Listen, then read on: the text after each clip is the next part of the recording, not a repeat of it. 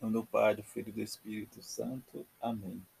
O Pai vos ama porque vós me amastes e acreditastes. Sábado da sexta semana da Páscoa. Evangelho de João, capítulo 16, versículo 23b a 28. Naquele tempo, disse Jesus aos seus discípulos: em verdade, em verdade vos digo: se pedirdes ao Pai alguma coisa em meu nome, ele vos, vos lá dará. Até agora nada pedistes em meu nome. Pedi e recebereis, para que a vossa alegria seja completa.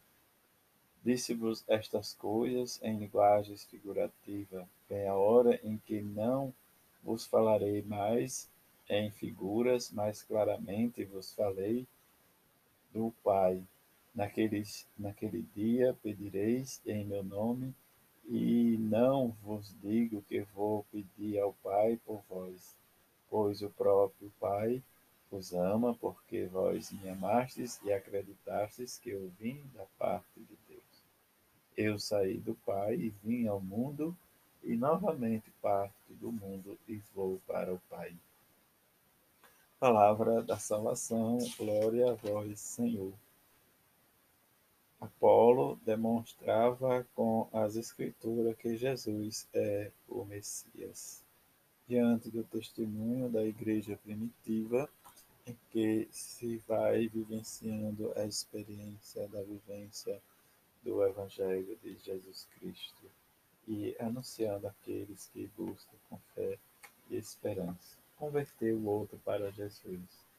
Isto é que os apóstolos fizeram, levando a palavra de Deus às comunidades, confirmando-lhes a fé e mostrando, através de seus ministérios, quer dizer, aqueles e criando novos filhos para a fé. Durante a nossa vida, que nós, diante dos nossos filhos, que nós deveríamos ter este papel de educador e evangelizador para os nossos filhos, ensinando o caminho de Jesus Cristo, a doutrina, a modo geral, o que nos deixa, ou o que é realmente viver a doutrina da nossa igreja. Doutrina é um termo né, estático, caminho, que é uma imagem né, dinâmica, indica movimento, caminhada, ou muitas vezes né, diz para viver.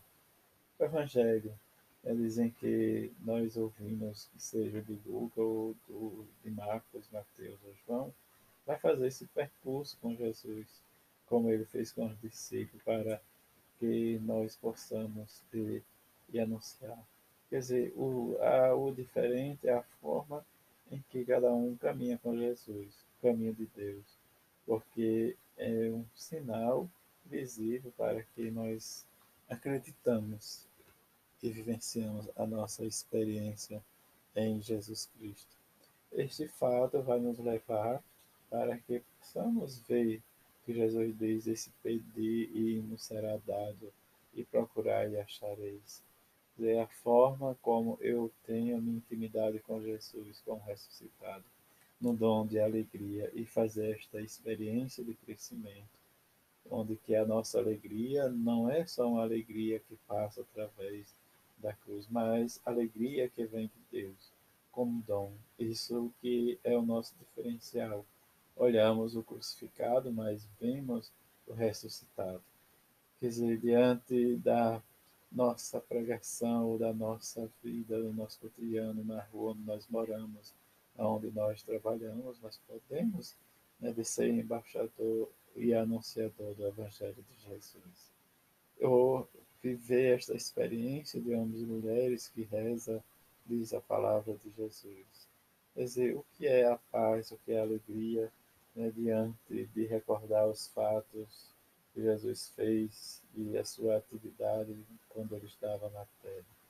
Esta compreensão, essa profundidade né, desde o Evangelho de Jesus e compreender seu ministério, que significa Diz a encarnação, manifestação do rosto de Deus, o amor de Deus, o que é amor. E nesta perspectiva, pedir ao Pai que Ele nos dará. Dizer, para que a nossa alegria seja profunda nesta confiança em que Jesus nos chama para vivermos na paz, na tranquilidade. E isso faz com que também nós, discípulos de hoje, possamos também viver, mesmo diante, às vezes, das perseguições, da hostilidade, ou às vezes da nossa preguiça, da nossa, da nossa falta de amor, ter esta perspectiva de vida e olhar para o Evangelho como Jesus diz, esse pedir e vos será dado.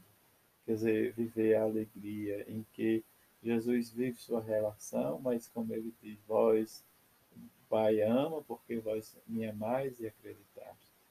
No amor nasce a nossa relação com Jesus, no amor nós faremos e fazemos também a nossa experiência, no amor a bem-aventurada Virgem Maria aparece para nos chamar a atenção, no amor Jesus, São José, agora é melhor dizer São José, né, desfez sua caminhada de ser pai adotivo, de filho de Deus, mas a despedida às vezes nos dói no coração, porque ressoa talvez o fim da relação, o fim de uma caminhada.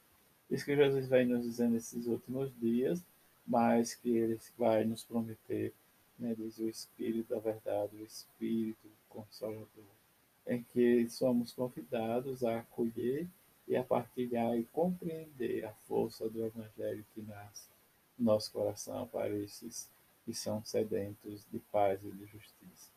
Diante destes fatos que nós olhamos nesse dia especial, e rezemos a bem-aventurada Virgem Maria, São José, que Ele nos ajude a compreender cada vez mais a palavra de Jesus.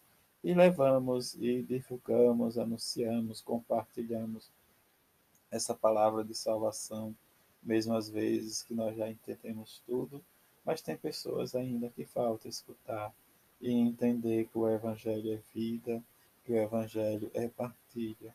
Isso que a Mãe de Jesus faz para com cada um de nós.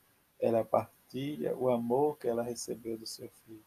São José é exemplo para nós no seu serviço, na sua fidelidade a seu filho Jesus, de forma que ele viveu né, diz no silêncio, mas que neste seu ano especial possamos também ser anunciador e divulgador desta palavra de Jesus, palavra de vida eterna. A todos um feliz sábado, fiquem em paz e que a Virgem Maria seja para nós a mãe da esperança e da paz. Fique em paz.